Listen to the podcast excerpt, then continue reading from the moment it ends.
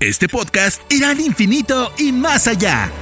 Todo sobre el mundo de Disney, desde análisis sobre películas y series, coberturas, entrevistas y experiencias personales, hasta controversias, datos históricos y curiosidades.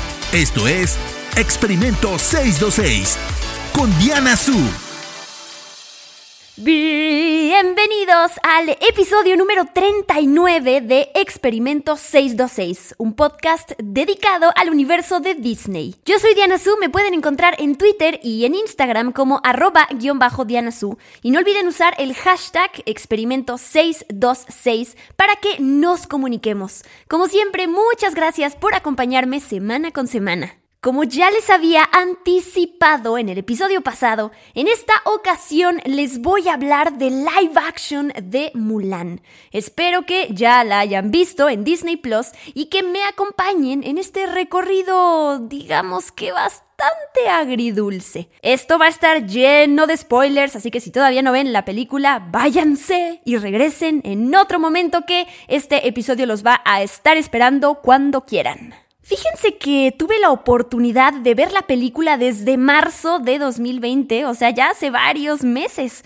Por parte de Spoiler Time, me invitaron a entrevistar a la diseñadora de vestuario de la película, a Bina Daigeler, y a el productor, que es Jason Reed. Por cierto, si quieren ver esas entrevistas en video, las pueden encontrar en el canal de YouTube de It's Spoiler Time y también en el mío, que es youtube.com dianasu. Independientemente de si les gustó la película o no, recomiendo de todo corazón que vayan a ver estas entrevistas y muchas otras detrás de cámaras, escuchar las historias de personas que están involucradas en este tipo de producciones, en detrás de, cámaras justamente, del vestuario, del maquillaje, de la producción, eh, del sonido, de todos estos elementos que conforman una película, hacen de entrada que puedas aprender de ellos, que también puedas valorar y apreciar muchas cosas que a lo mejor no te habías dado cuenta, el trabajo de los demás. Y recordar que una película nos puede gustar o no, pero nunca hay que demeritar o dejar de aplaudir el trabajo de todas las personas que están detrás.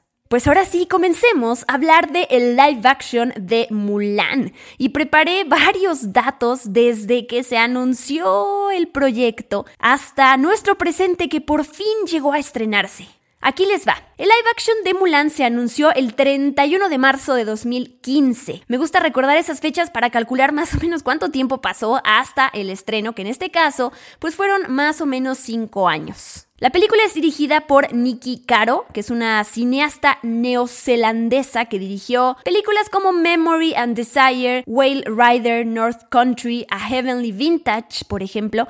A lo mejor estas no les suenan, pero sí que en los últimos cinco años antes de hacer el live action de Mulan, ella estuvo involucrada en McFarland USA, esta película con Kevin Costner, y en The Zookeeper's Wife con Jessica Chastain. El live action de Mulan es protagonizado por Jifei Liu como Hua Mulan, Donnie Yen como el comandante Tong, Jet Li como el emperador, Joseon An como Ongi, que es el, digamos, el interés amoroso de Mulan, lo que equivaldría, si queremos comparar la película con el clásico animado, al personaje de Li Shang, aunque ya quienes ya la vieron se dieron cuenta que es diferente. Chen Tang interpreta a Yao, Doua Moua a Po, y Jimmy Wong a Link, que son estos tres compañeros de Mulan. Shanna Tang interpreta a Xiu, que es la hermana de Mulan. Tsi Ma es Su, el padre de Mulan. Pei Pei Cheng es la casamentera, Rosalind Chao es Li, la mamá de Mulan, Jason Scott Lee es el villano Bori y Li Gong interpreta a otra villana. Pues ya de entrada con el elenco podemos notar varias diferencias con el clásico animado de 1998.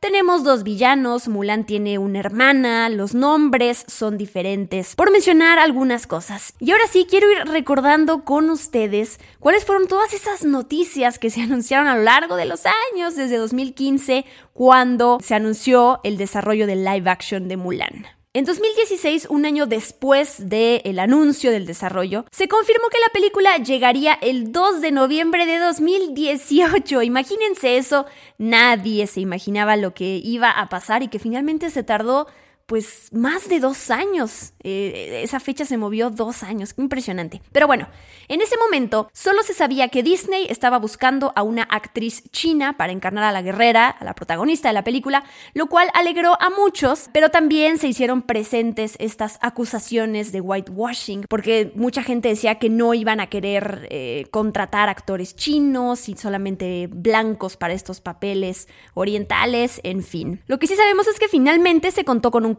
chino. No sé si ustedes recuerdan eso, en 2016 cuando se em-, empezaron a salir más noticias sobre live action de Mulan, Sony Pictures, por otro lado, también estaba desarrollando una película de Mulan. Ahí si buscan en internet noticias, no sé qué pasó con ella. Si alguien me quiere contar, a lo mejor se transformó por completo y terminó siendo eh, la adaptación de otra cosa con otro nombre. Ya, ya ni sé desde ese momento hasta hoy en día qué pasó con esa otra película de Mulan y Sony Pictures. Pero bueno, en ese momento lo que se sabía es que Alex Graves iba a dirigir la película de Mulan, a quien probablemente recuerden por su trabajo en algunos episodios de Game of Thrones, como por ejemplo Breaker of Chains, como The Mountain and the Viper y The Children.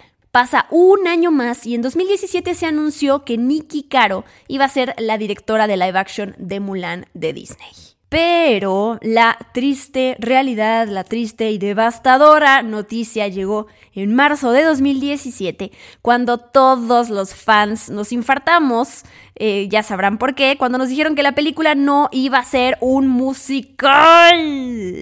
Pero bueno, en ese momento un medio, eh, si no mal recuerdo, le preguntó a Nikki Caro por esto y ella dijo, pues miren, por lo que entiendo no habrá canciones por ahora para el horror de mis hijos. Y esto es, es bien importante eh, y les quise compartir esta cita tal cual. Y pasa con el live action de Mulan y pasará con Star Wars y pasará con muchas cosas cuando la gente, los fans tóxicos sobre todo, se le van a la yugular a las personas, en este caso a la directora o al protagonista o, personaje de alguna saga, sin que esa persona haya tenido la culpa, ¿no? En este caso a Nikki Caro, que si bien ella pudo haber opinado, no fue una decisión que ella tomó por sí sola y dijo, no quiero que sea un musical y todos se se amuelan, ya iba a decir yo malas palabras, todo se amuela, ¿no? Eh, siempre tengo en, mente este ejemplo con Ahmed Best que interpretó al personaje de Jar Jar Binks y que todo el mundo hasta lo orillaron a que se quiso suicidar en algún momento, esos fans tóxicos, cuando de entrada, de entrada, de entrada, él fue contratado para interpretar a un personaje. Entonces, ¿por qué tienen que atacar a alguien que ni siquiera tiene una decisión creativa sobre algo? Está haciendo su trabajo de la mejor manera que puede. Y aquí es lo mismo, ¿no? Al final es un trabajo en equipo, entonces tendríamos que, que, identificar a quiénes son las personas clave que tomaron ciertas decisiones. En 2017 se anunció que se encontró a la protagonista china de live action de Mulan. Hubo un casting que, en donde evaluaron a más de mil candidatas para ver quién se quedaba con el papel. Y bueno, e, esa persona tenía que contar con ciertas características, como por ejemplo, habilidades creíbles de artes marciales, la capacidad de hablar inglés y tener cualidades para ser una estrella. La elegida, como ya sabemos, pues fue Jifei Liu, que es una de las actrices más populares en China hoy en día, aunque a lo mejor de este otro lado no sea tan conocida, pero entre las cosas que le hicieron famosa, por ejemplo, fue su participación en una serie que se llama Demigods and Semi Devils. Además, lo que fue muy importante en su momento es que Jifei Liu contaba con estas características, pero también es cantante, también eh, ahí tiene sus discos, entonces cuando nos enteramos que ella iba a interpretar a Mulan, pues también nuestra esperanza de que live action fuera a ser un musical resurgió, digámoslo así, porque ella podía cantar. Al final de cuentas sabemos que ya no fue así, pero les cuento por si no llegaron hasta el final de los créditos, en el live action de Mulan se puede escuchar a Jifei Liu cantando la versión de Reflection, de, eh, de, Mi Reflejo, en mandarín. Ella la interpreta y podrán escuchar su bella voz. ¿Qué pasó este año? Que Disney cambió la fecha de estreno de Mulan, que iba a llegar el 27 de marzo de 2020 al 24 de julio de 2020, que la verdad fue muy arriesgado porque era muy pronto. Así que bueno, intentaron moverla y lo que pasó después es que se canceló la premier de Mulan y básicamente se pospuso el estreno indefinidamente. Se tardaron un poco en anunciar qué pasaría con Mulan, hasta que meses después se anunció que llegaría directamente a Disney Plus, Pero, y aquí está otra polémica relacionada con la película, con un costo extra de 30 dólares. Ustedes recordarán todas las conversaciones que salieron al respecto, pero es que si llega a Latinoamérica yo no puedo pagar eso. También nos adelantamos a pensar en esas cosas, ¿no? Cuando ni siquiera había Disney Plus aquí, cuando ni siquiera sabíamos de los precios de la plataforma y ya nos estábamos estresando. Eh, no hay que hacer eso. Pero bueno, ¿qué pasó después? Que después de estar un tiempo en la plataforma con ese precio y de evaluar la propia compañía de Disney, que todavía eh, nos tienen que enseñar resultados de cómo le fue eh, a Mulan en este tipo de negocio que supuestamente iba a ser único en esta ocasión, se anunció que Mulan ahora sí, a partir del 4 de diciembre, estaría disponible sin costo para todo el sin costo extra más bien, para todo el público en Disney Plus. Y ahí es cuando también llegó a Latinoamérica, unas semanas, días después de que ya estaba la, la plataforma disponible en nuestra región.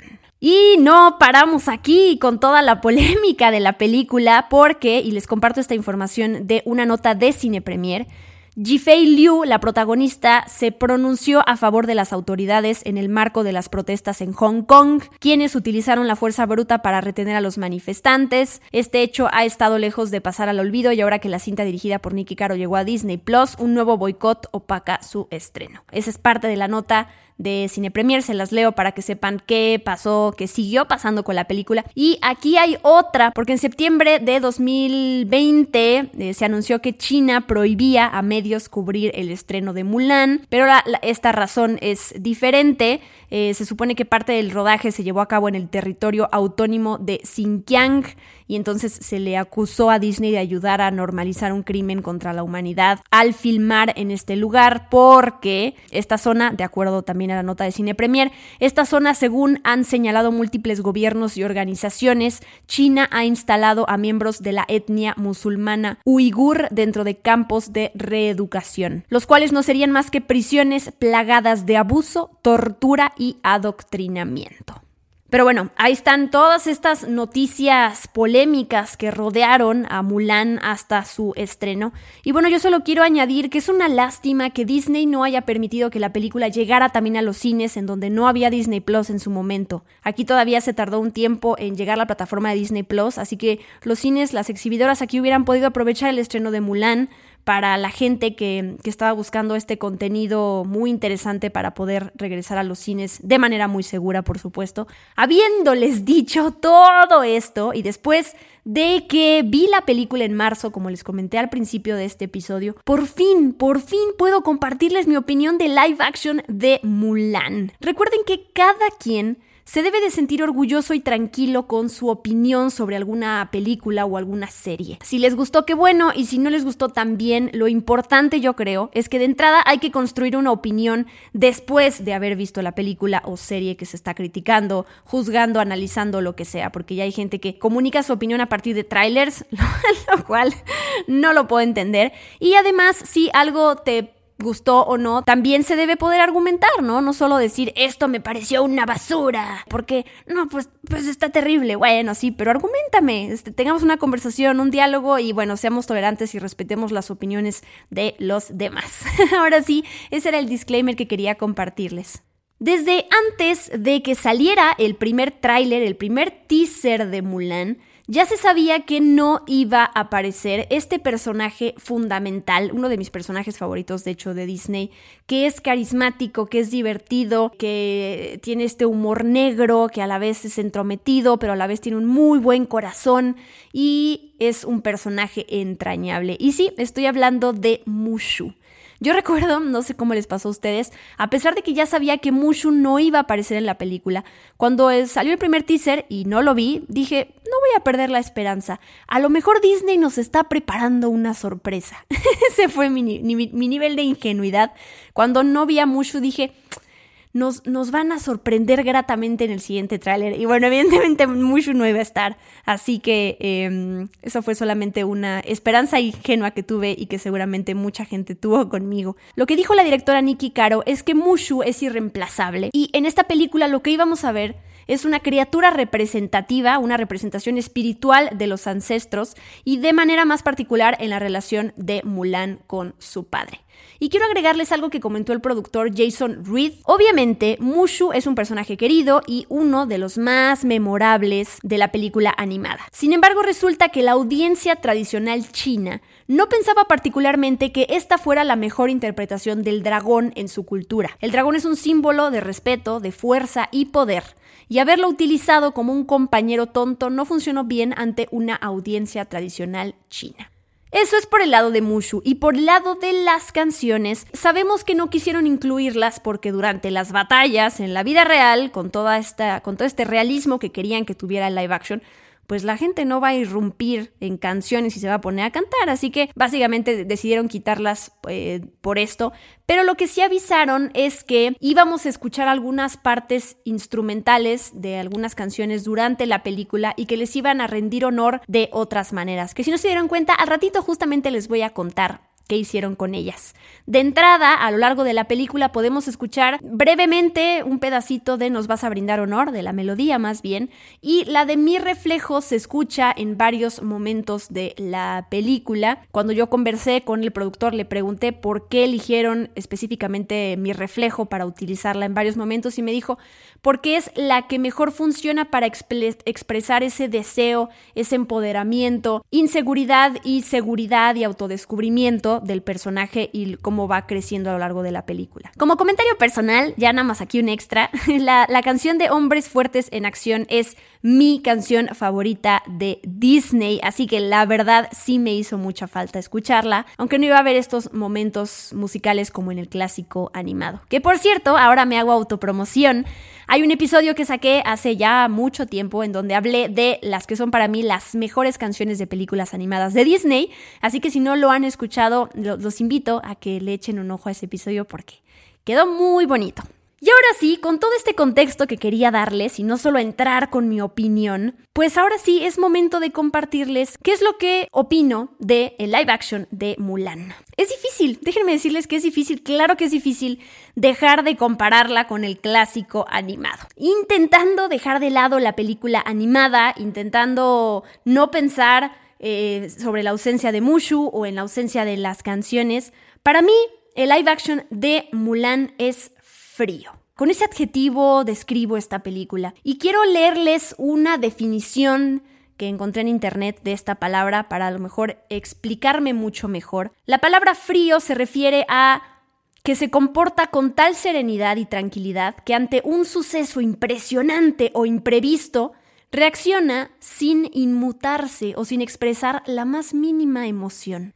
Jamás logré conectar con los personajes, Jamás tuve esa conexión emocional con ellos o con sus circunstancias. Nunca me sentí preocupada por ellos, ni conmovida, ni emocionada, ni algo, lo que fuera, algo, ¿no? Aterrorizada porque les fueran a hacer algo o porque fueran a, descubrir a Mulan. Siento que ese es, ese es para mí el gran problema de live action de Mulan. Eh, y, repito, sin que no esté mucho y sin que estén las canciones, digo, a ver, enfocándome en lo que estoy viendo, ¿qué me produjo? Es nada, nada busqué, de verdad busqué, intenté, de hecho ya vi la película dos veces y no, no hubo algo que a nivel emocional me conmoviera. Y bueno, eso es un gran problema porque al final de cuentas, pues claro, las, las, batallas, algunas son emocionantes, algunos, los paisajes también son muy disfrutables, pero si no conectas con los personajes, ¿para qué rayos estás queriendo ver una historia? ¿No? Uno va a vivir historias y a conectar y sentirse relacionado, identificado, lo que sea con un personaje, pero si no te provoca algo, ahí se muere la película. Yo creo que además, después de, todas las noticias que leí sobre Mulan, de estar analizando todo, por todo el proceso por el que pasó, escuchar entrevistas con los realizadores y la gente involucrada, yo creo que se concentraron tanto en hacer una película épica, al mismo tiempo realista, al mismo tiempo hacerle honor a la animada, al mismo tiempo que fuera diferente pero que conservara su esencia. Todas estas cosas, ¿no? Tener estos personajes memorables pero al mismo tiempo no demasiado cariñosos porque entonces eso no iba a hacerle honor a la cultura y a las tradiciones chinas, pero al mismo tiempo lo tienes que hacer para que le gustes al público de toda la parte de Occidente. Creo que con todas estas cosas que se pusieron, todos estos obstáculos que se pusieron enfrente para hacer una versión diferente y distanciarse de la leyenda china, terminaron poniéndose barreras. O sea, es como, no sé, voy a poner a lo mejor un ejemplo. Tienes esta hoja blanca de papel y tienes que pintar un árbol. Y en lugar de que tu imaginación la puedas echar a andar para imaginarte algo, algo maravilloso y poder innovar, te digo, ok, pero no puedes hacer un árbol, un árbol verde. No puedes hacer un árbol, digo, estoy siendo exagerada, pero no puedes hacer un árbol tridimensional. No puedes hacer un árbol que esté dentro de una pradera, pero tienes que lograr que, se sienta la energía de ese árbol. ¿Me explico? O sea, eh, a lo mejor pude haber puesto un mejor ejemplo, pero creo que es eso. Ellos solitos se metieron tantos obstáculos, tantas expectativas que querían cumplir para tener a toda la gente feliz, que ellos solitos se pusieron el pie y se metieron con la magia de crear una película, creo yo, esa es, esa es, mi percepción. Y con magia no me refiero a la parte fantasiosa, la parte de, de, Mickey Mouse, la parte de la magia, lo, lo tal cual, el, castillo y las hadas y todo eso. No, la magia, la magia que le da a un, eh, lo que tiene en las manos un creador de hacer, de visualizar, de, de, crear tal cual. Creo que eso, eso fue lo que, lo que yo siento que pasó con Mulan. Ahora, quiero aclarar algo muy importante. Yo no quiero que se queden con la idea de que yo opino que si se hace una película con todos estos valores está mal. Tienes que pensar en, hacer algo fantasioso o algo al estilo de Disney. Para nada.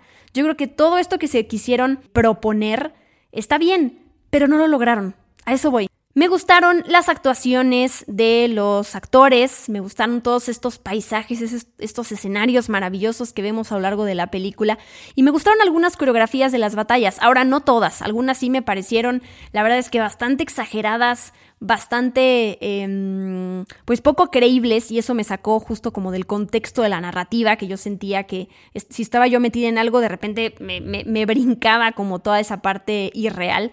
Y bueno, otra cosa que se me olvidó decir es que cuando hablaron de la ausencia de Mulan y de la ausencia de las canciones, nos vendieron tanto la idea de que las batallas iban a ser una cosa épica, a una escala mayor y una nota mayor, súper memorable, que ya no te iba a importar la ausencia de Mushu o las canciones o lo que sea. Y tampoco es así. Yo creo que a mí me gustan mucho todas estas películas de, de, batallas y de luchas y guerra y todos estos temas, pero aquí tampoco es que yo diga, wow, me quedé con una imagen de, de, de, la coreografía de una batalla que me marcó para siempre. Obviamente me encantará saber al final de este podcast sus opiniones, qué fue lo que sintieron con este live action de Mulan.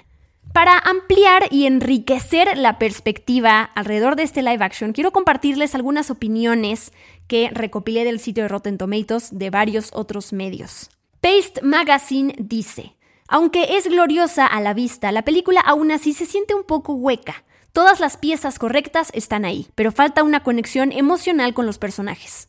Del sitio de Roger Ebert. Sus orígenes se remontan a siglos atrás, y su predecesor animado es amado dentro del canon de Disney de los 90, pero la última versión de Mulan no podría ser más relevante, vital y viva. Detroit News escribió, la magia no está presente aquí, y las escenas de acción no logran despegar. Por su parte, el crítico Chris Stockman dijo, admiro a Disney por intentar hacer algo diferente. No solo hicieron una nueva versión toma por toma de la película original, pero todas las decisiones que tomaron fueron inferiores a la película original. Wall Street Journal opinó, es un recuento eficiente de una historia sobre una joven china que descubre su poder, ocasionalmente encantadora, pero seria, a menudo torpe y notablemente corta de alegría.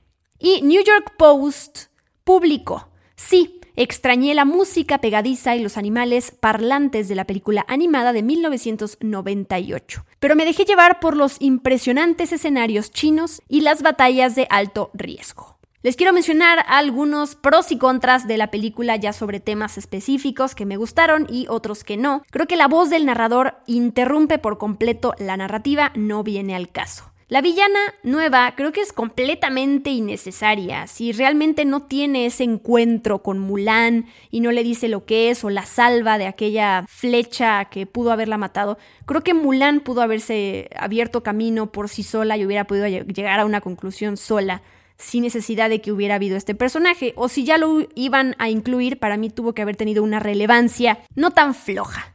Me gustó mucho el vestuario de la película y les comparto una reflexión que a mí me compartió la diseñadora de vestuario de la película, que pueden ver en estas entrevistas en video de las cuales les hablé al principio.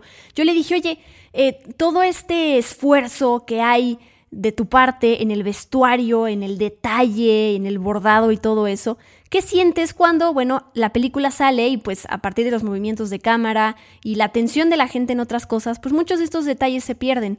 Y ella me contestó algo padrísimo que jamás me había puesto a pensar. Ella dice, sí, pero el vestuario no solo está para que la gente del público lo disfrute y se dé cuenta del detalle, sino también para que los actores que se lo ponen se sientan eh, cercanos a su personaje. Me encantó la reflexión porque ella sabe que muchos detalles se pierden entonces para los espectadores, pero los actores que ya se pusieron su vestuario le sacaron el máximo provecho para interpretar de la mejor manera posible a sus personajes.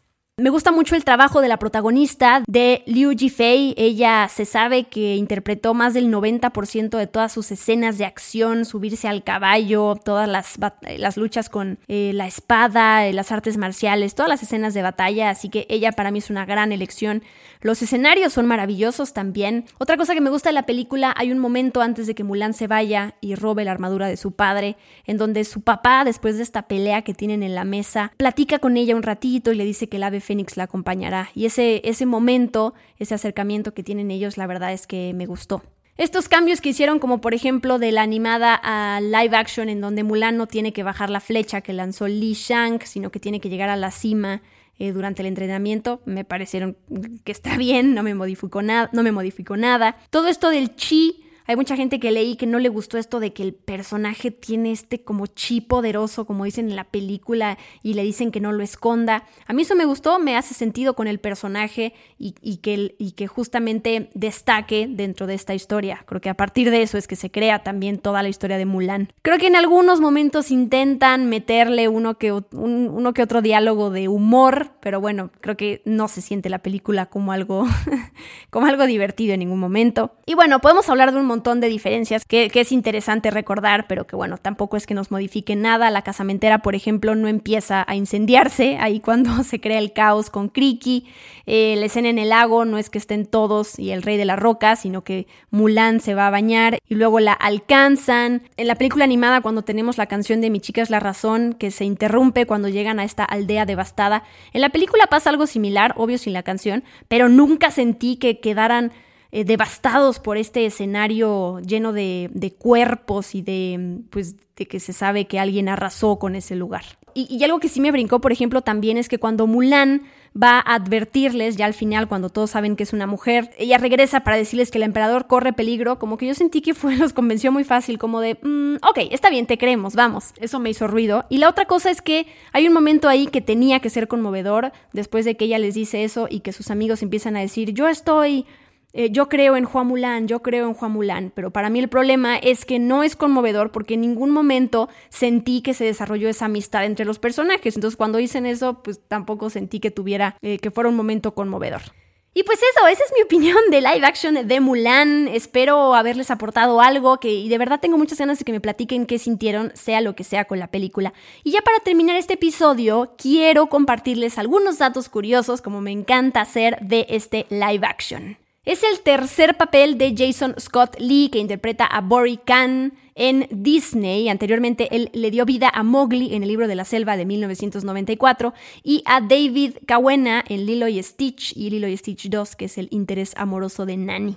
Cristina Aguilera grabó una nueva versión de eh, la canción Reflection y también interpreta una nueva canción que se escribió para esta película en específico que se llama Loyal, Brave, True que les voy a poner al final de este episodio. Para que la película fuera más precisa, históricamente hablando, los invasores enemigos son ahora los Roran, que vivieron en el tiempo y lugar de la historia original en lugar de los Unos, por si se preguntaban esto.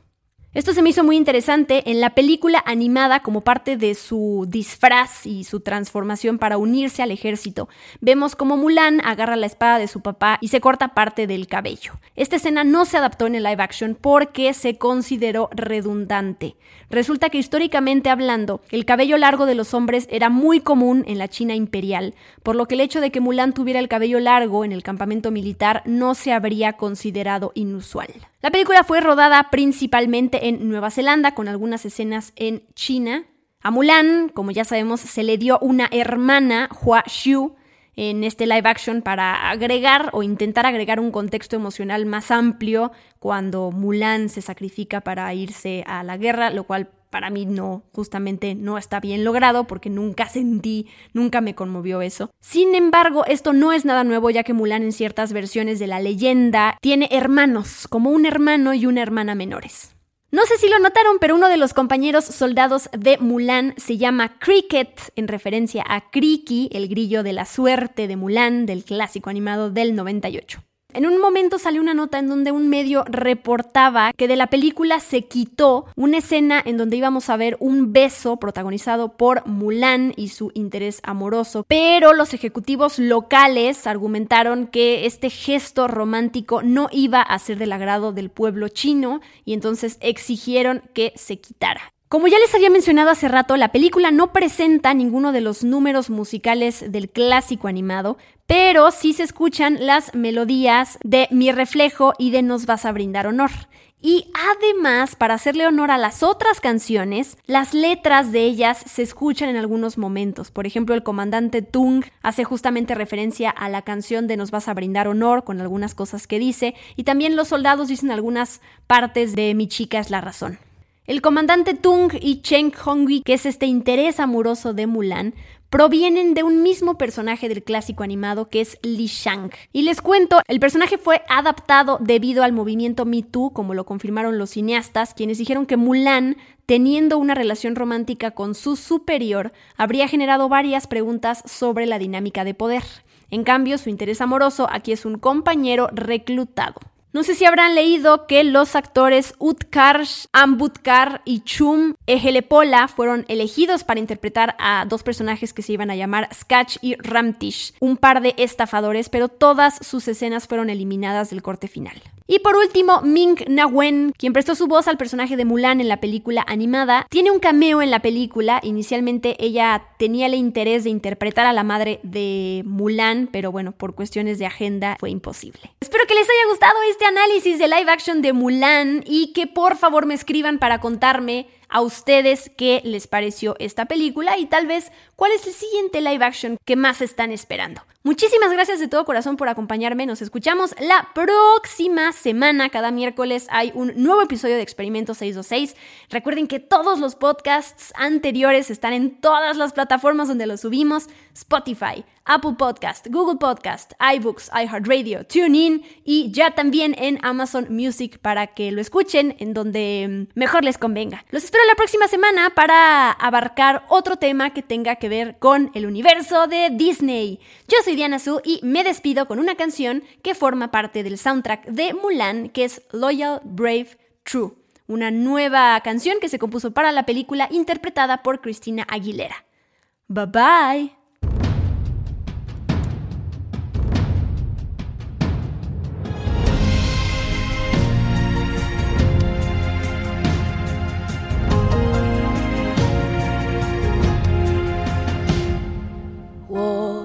Not freedom over my shoulder. I see a clear view.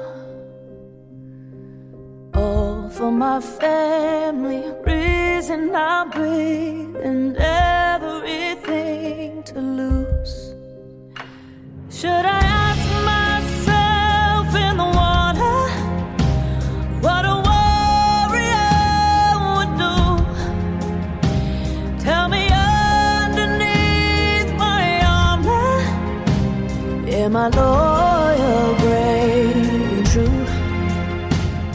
my Lord.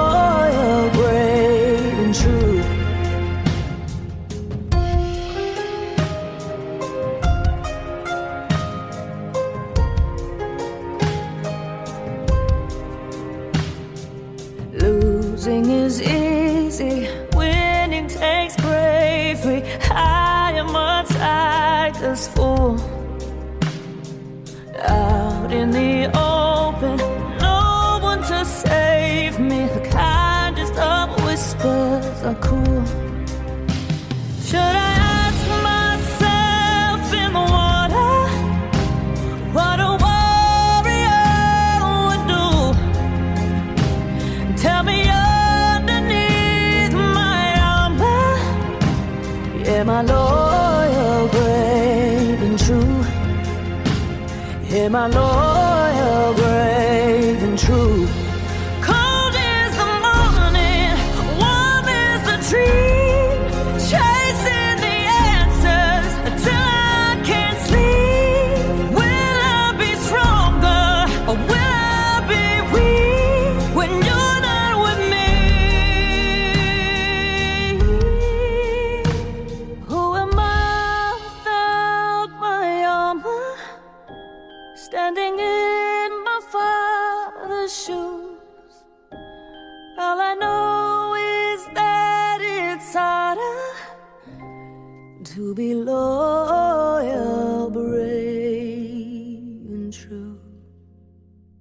Esto fue Experimento 626 con Diana Su. Gracias por acompañarnos.